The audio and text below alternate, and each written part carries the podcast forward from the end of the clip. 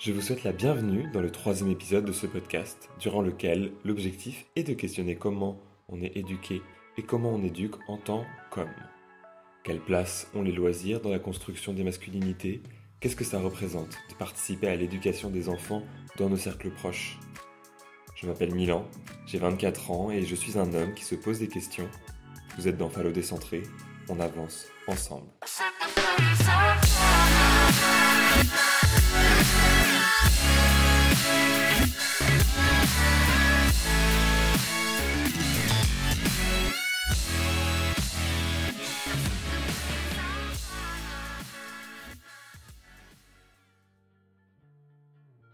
En commençant à travailler sur ce troisième épisode, je me suis assez rapidement demandé quelle importance il y avait à parler de cette éducation des garçons.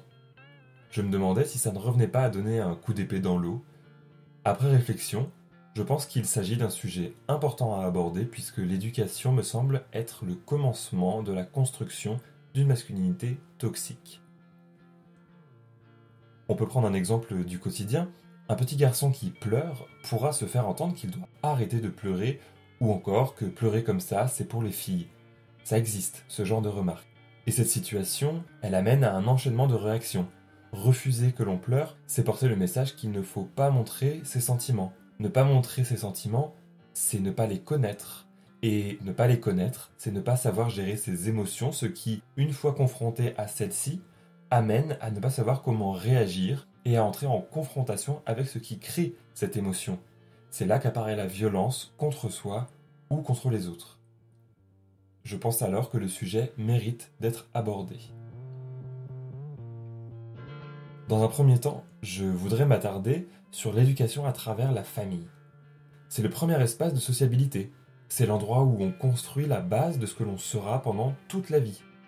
L'éducation autour du genre me semble être principalement et particulièrement sensible parce qu'elle arrive rapidement à questionner des éléments qui constituent également la base d'éducation des parents. Autrement dit, un adulte qui a grandi sur une certaine base d'éducation risque fortement d'appliquer la même base d'éducation à ses propres enfants, à moins que ce parent n'ait déconstruit et remis en cause son éducation pour savoir ce qui est à garder et à mettre de côté. Et justement, cette base d'éducation, elle s'attache à définir comment on se comporte selon son genre. Dans le deuxième épisode de Fallo Décentré, je parlais des privilèges et de la perception absente que je pouvais en avoir en étant jeune. Grandir dans une famille, c'est se construire à travers les privilèges que l'on offre aux individus. Par exemple, euh, l'aîné a plus de droits que le ou la plus jeune, mais le ou la plus jeune pourra avoir accès plus rapidement à certaines choses, euh, par exemple à un téléphone portable, plus rapidement que l'aîné. Le rang d'arrivée dans la fratrie et l'âge déterminent ce que l'on peut faire et quand est-ce qu'on peut le faire. Les privilèges de genre, c'est plus subtil dans ma construction parce qu'ils ne sont jamais apparus dans mon cadre familial de manière frontale. Si mon frère ou moi voulions un jouet stéréotypiquement genré comme féminin, il n'y avait aucun problème. Idem pour ma sœur, la plus jeune de la fratrie, qui avait le droit de jouer avec nos jouets de, entre guillemets, garçons. Et justement, en pensant à ma sœur, je me rends compte toutefois que qu'on l'a, mon frère et moi, écarté des jeux tombant dans des stéréotypes de garçons. Par exemple, elle manifestait le désir de jouer au foot avec nous, de jouer aux jeux vidéo avec nous, et pourtant, nous l'écartions sans méchanceté, mais nous préférions jouer tous les deux. Alors peut-être que ça tenait à l'âge et au fait que physiquement on était plus fort qu'elle, mais un doute subsiste sur la raison pour laquelle, malgré son insistance, on ne la laissait pas jouer avec nous à certains jeux. Les jeux de construction par exemple, ça posait aucun problème pour l'inclure. Les jeux vidéo de coopération également, ça posait pas de soucis.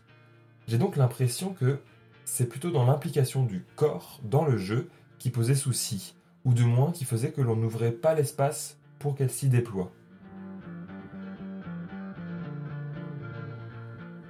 Grandir dans une famille, c'est être le receveur d'une éducation destinée à un petit garçon.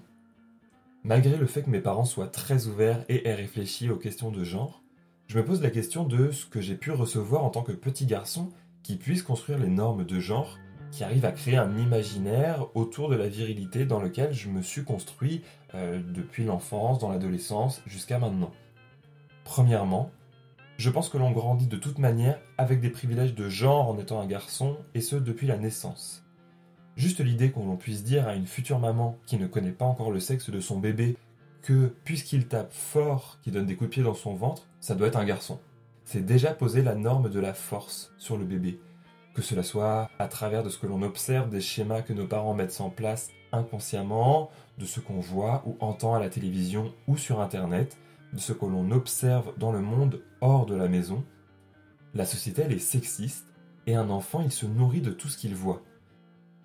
Il semble alors assez peu étonnant que n'importe qui qui se construise à travers des codes et des normes genrées, malgré le fait d'avoir des parents les plus ouverts possibles sur ces questions, se construise d'une certaine manière dans une virilité ou une masculinité toxique. Dans un second temps, je trouve intéressant de préciser que j'ai grandi avec un frère qui a seulement deux ans de moins que moi. Nous nous sommes donc construits à peu près au même rythme, en tout cas on était des partenaires fidèles de jeu. En préparant ce passage de cet épisode, je me rends compte que les grands moments de joie partagés, c'était quand on avançait ensemble, que ce soit dans la construction d'un chemin de billes ou la résolution d'un monde en coopération sur un jeu Mario. A l'inverse, les grands moments de désespoir, ils arrivaient quand on était en confrontation, à grands coups de colère furieuse, de larmes, de frustration. Ça m'amène à un point de réflexion qui me taraude depuis quelque temps. Je pense que les jeux basés sur le conflit, sur la performance pour battre l'autre, sont des excellents moyens de créer la virilité et à terme la masculinité toxique.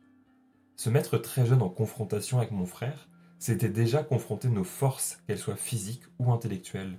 L'un prenait l'ascendant sur l'autre, et il n'en restait que de la frustration pour l'un et le sentiment de puissance par la domination pour l'autre. Je force un peu le trait, mais je trouve ça quand même important de questionner cette idée de la confrontation pour se construire en tant qu'enfant.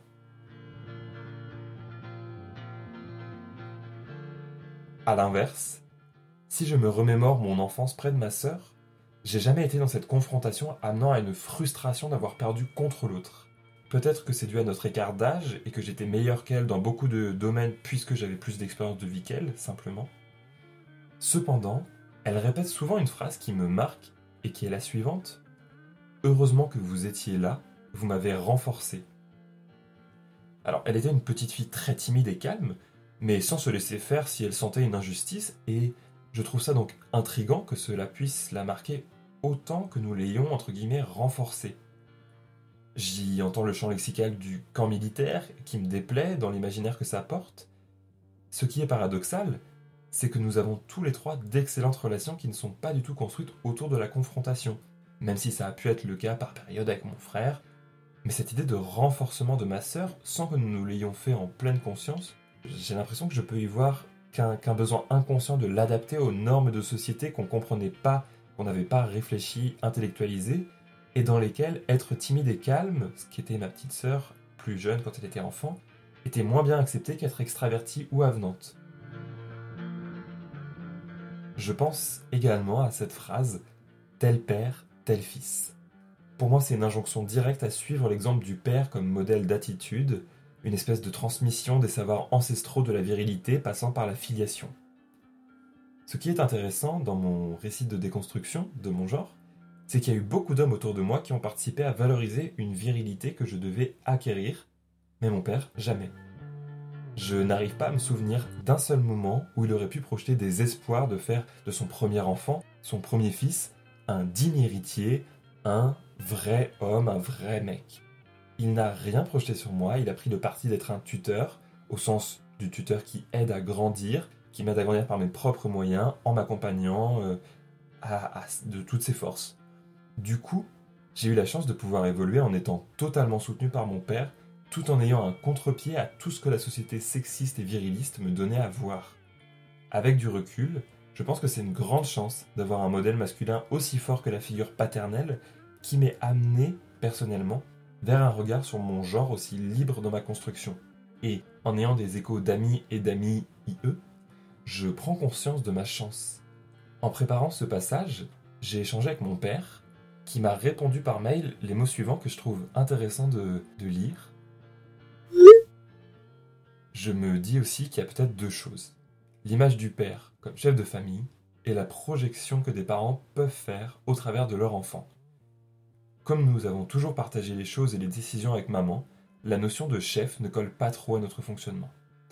J'aurais tendance à croire que nous n'avons pas transmis d'attitude, ni de virilité, ni de féminité. Notre modèle, mais nous n'en étions pas conscients, on vivait ton arrivée de manière intuitive, était plutôt on discute pour essayer de tirer au clair une attitude conjointe qui nous satisfasse tous, toi, petit bonhomme, maman et moi. Et parfois avec des avantages tournants. Nous n'avons pas non plus fait de projection particulière sur toi. Du moins, nous n'avions rien à prouver au monde à travers toi, juste que tu existes en tant que Milan. Ce que nous avons voulu faire, nous avons essayé de le faire, et parfois nous l'avons réalisé. Et ce que nous avons échoué, nous l'avons recommencé si cela nous tenait vraiment à cœur. Nous n'étions donc pas frustrés de choses à rattraper à travers nos enfants. Nous sommes tellement convaincus de l'importance de nos différences qu'il nous paraissait plus sain de miser sur votre indépendance de pensée et votre liberté de faire. Maintenant, on dit aussi les chiens ne font pas des chats. Et vous avez sûrement été influencé par nos manières d'être et de penser, par nos habitudes et nos préoccupations. Ce qui importe, dans le sens important, mais aussi dans le sens de ce qui télécharge. C'est le bricolage que vous faites de tout cela, la création de votre petit monde personnel. Fin de citation.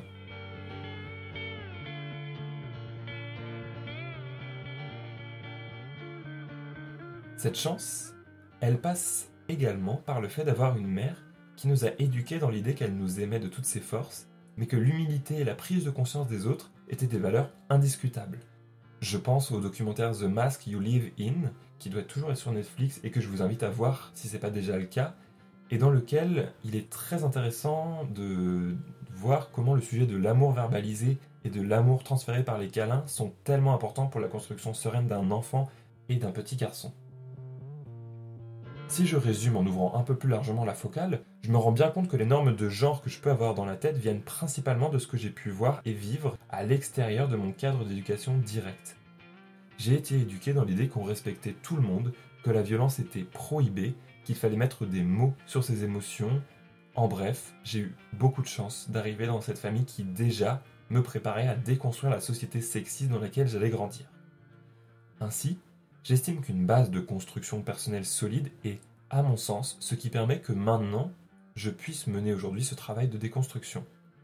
Si je devais dépenser de l'énergie pour régler les endroits de mon éducation qui auraient pu m'amener à vivre une masculinité toxique, je doute assez fort que j'aurai le temps et l'énergie pour m'investir dans la réflexion autour de mon genre.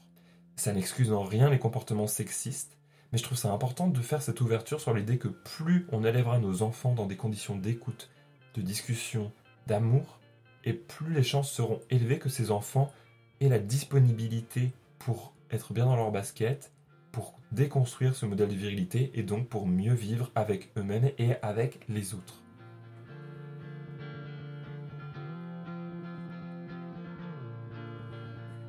La question des loisirs me semble fondamentale pour comprendre les différences qui existent entre l'éducation des petits garçons et des petites filles.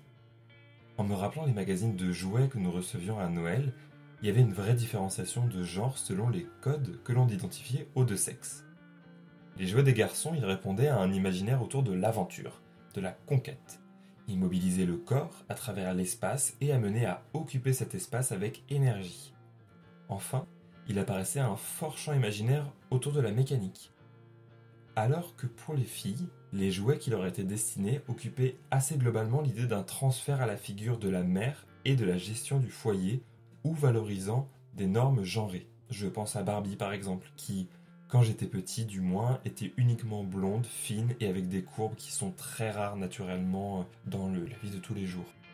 Ce que je trouve dangereux dans cette séparation très nette qui était faite dans ces magazines, mais également dans les magasins de jouets, à travers des codes couleurs ou des pancartes garçons et filles, c'est qu'aucune porosité n'était permise. On était garçon ou fille, et ça voulait dire se cantonner à tous les stéréotypes de notre genre. Mais avoir envie de jouer à la Barbie lorsqu'on est un petit garçon, qu'est-ce que ça veut dire? Est-ce que ça veut dire que c'est vouloir jouer avec un jeu de fille Et jouer avec un jeu de fille, c'est devenir du coup efféminé? Est-ce qu'on peut être efféminé en étant un petit garçon? Je vais très vite, mais j'ai pas l'impression de me tromper dans cet effet boule de neige qui part d'un petit garçon voulant jouer avec des jouets, des jouets connotés comme des jouets de filles, Et donc on pourrait penser déjà très jeune que ce n'est pas un, entre guillemets, vrai mec. C'est assez incroyable d'ailleurs qu'on projette déjà sur un petit garçon l'idée, le besoin d'être un vrai mec, puisque c'est antinomique. Un petit garçon n'est pas un mec, un adulte. La virilité, elle est toxique pour les femmes, mais elle est également pour les hommes entre eux. On cherche à prendre l'ascendant sur l'autre, et ça passe à travers des hiérarchisations et des étiquettes comme un mâle alpha connoté positivement, ou un efféminé connoté négativement. Si on pousse encore un peu plus loin cette application des normes de genre, ne pas être un vrai mec, c'est ne pas correspondre à des stéréotypes de virilité dont ferait partie l'hétérosexualité. On peut alors arriver à une situation très gênante où une construction sociale genrée peut nous amener à questionner l'orientation sexuelle d'un petit garçon. C'est extrêmement malsain. Et pourtant, ça fait très peur à certains parents. Je pense à un membre de ma famille, anciennement professeur en maternelle, qui me racontait que des parents encourageaient leur petit garçon à plutôt jouer avec les voitures qu'à la dinette. Il y a donc une vraie question des jouets pour enfants et de l'enfermement qu'ils peuvent produire pour un enfant qui souhaite simplement jouer.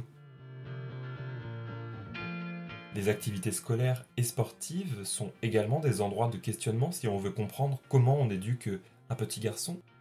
Euh, la danse, par exemple, que l'on pourrait définir comme euh, faisant partie intégrante du stéréotype de la petite fille modèle avec ses cheveux longs, attachés en cignon serré, son tutu rose et ses ballerines.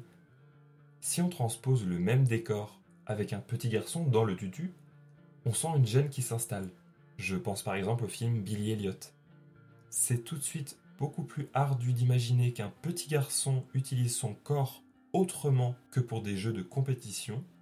Un petit garçon qui bouge son corps dans le seul but de profiter du moment, c'est étrange. C'est étrange, et surtout ça va à l'encontre des codes de genre des adultes, ces adultes qui sont observés par les enfants qui comprennent très bien tout ce qui se passe et qui s'en nourrissent de ce fait.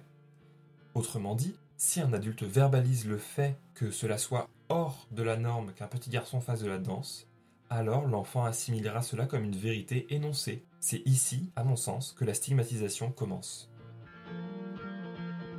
Les exemples du foot et du rugby me semblent également être des sujets intéressants, puisque ces sports ils représentent un courant principal de l'activité de groupe, celui que l'on doit suivre en étant un petit garçon pour prouver qu'on est un petit garçon comme les autres. Ce courant principal, il est axé autour de la mise en action du corps, ce qui nous ramène à ce que je disais tout à l'heure sur la genrification des jouets et des jouets typés masculins qui participent à cette mise en action du corps beaucoup plus que les jouets typés féminins. Je reviens à ce que je disais, cette mise en action du corps, elle se fait pas seule. Avec un peu de recul, c'est intéressant d'observer qu'il s'agit alors d'un jeu de force qui se met en œuvre, et le tout enrobé de valeurs sportives et de fair play qui me semble pourtant très positive dans l'idée de créer du vivre ensemble. Je m'interroge simplement sur l'idée que deux des sports les plus populaires au monde soient précisément des sports où des groupes d'hommes se confrontent en termes de puissance et de technique pour arriver à un objectif final qu'est la victoire et donc la défaite pour l'autre équipe.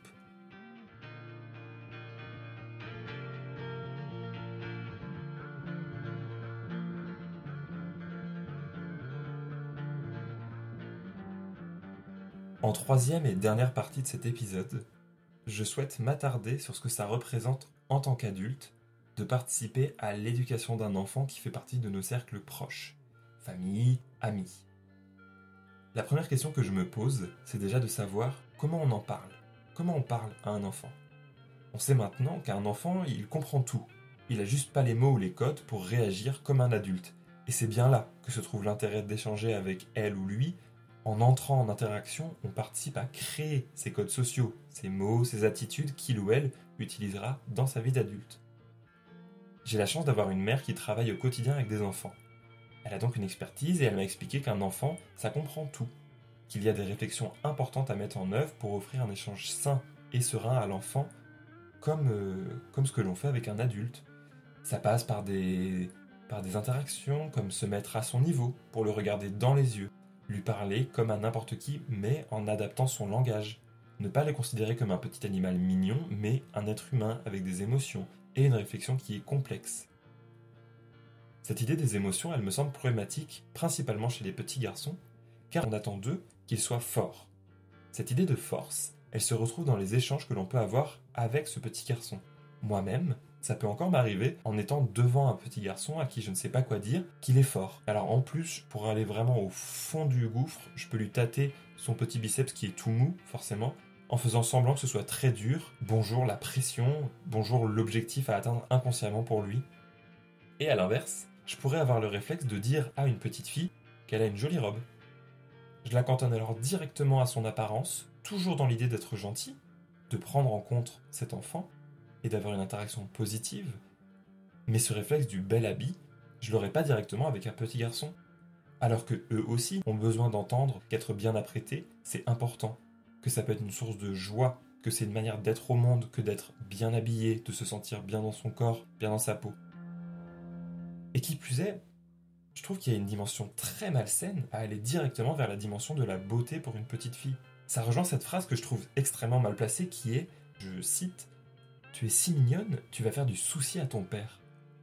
Alors, à ce moment-là, on assiste directement à une sexualisation de l'enfant qui va garder en tête que plus elle sera mignonne, plus elle plaira, ce qui aura comme effet de faire du souci à son père. Bonjour l'aliénation du corps, bonjour le sexisme et le patriarcat, bonjour la honte de la séduction et par effet boule de neige, la honte de la sexualisation en tant que femme. Je serais curieux de savoir comment ça se passerait si on appliquait les mêmes remarques aux petits garçons. L'éducation, c'est la base de la construction d'un individu, de sa capacité à être social. Et cette capacité de sociabilisation, elle se réalise à travers la sociabilisation primaire dans un espace qui est le foyer. Je vous propose alors dans le prochain épisode de Phallo décentré d'interroger comment, en étant un homme, le foyer se partage et comment on peut déconstruire les normes de genre à travers cet espace particulier.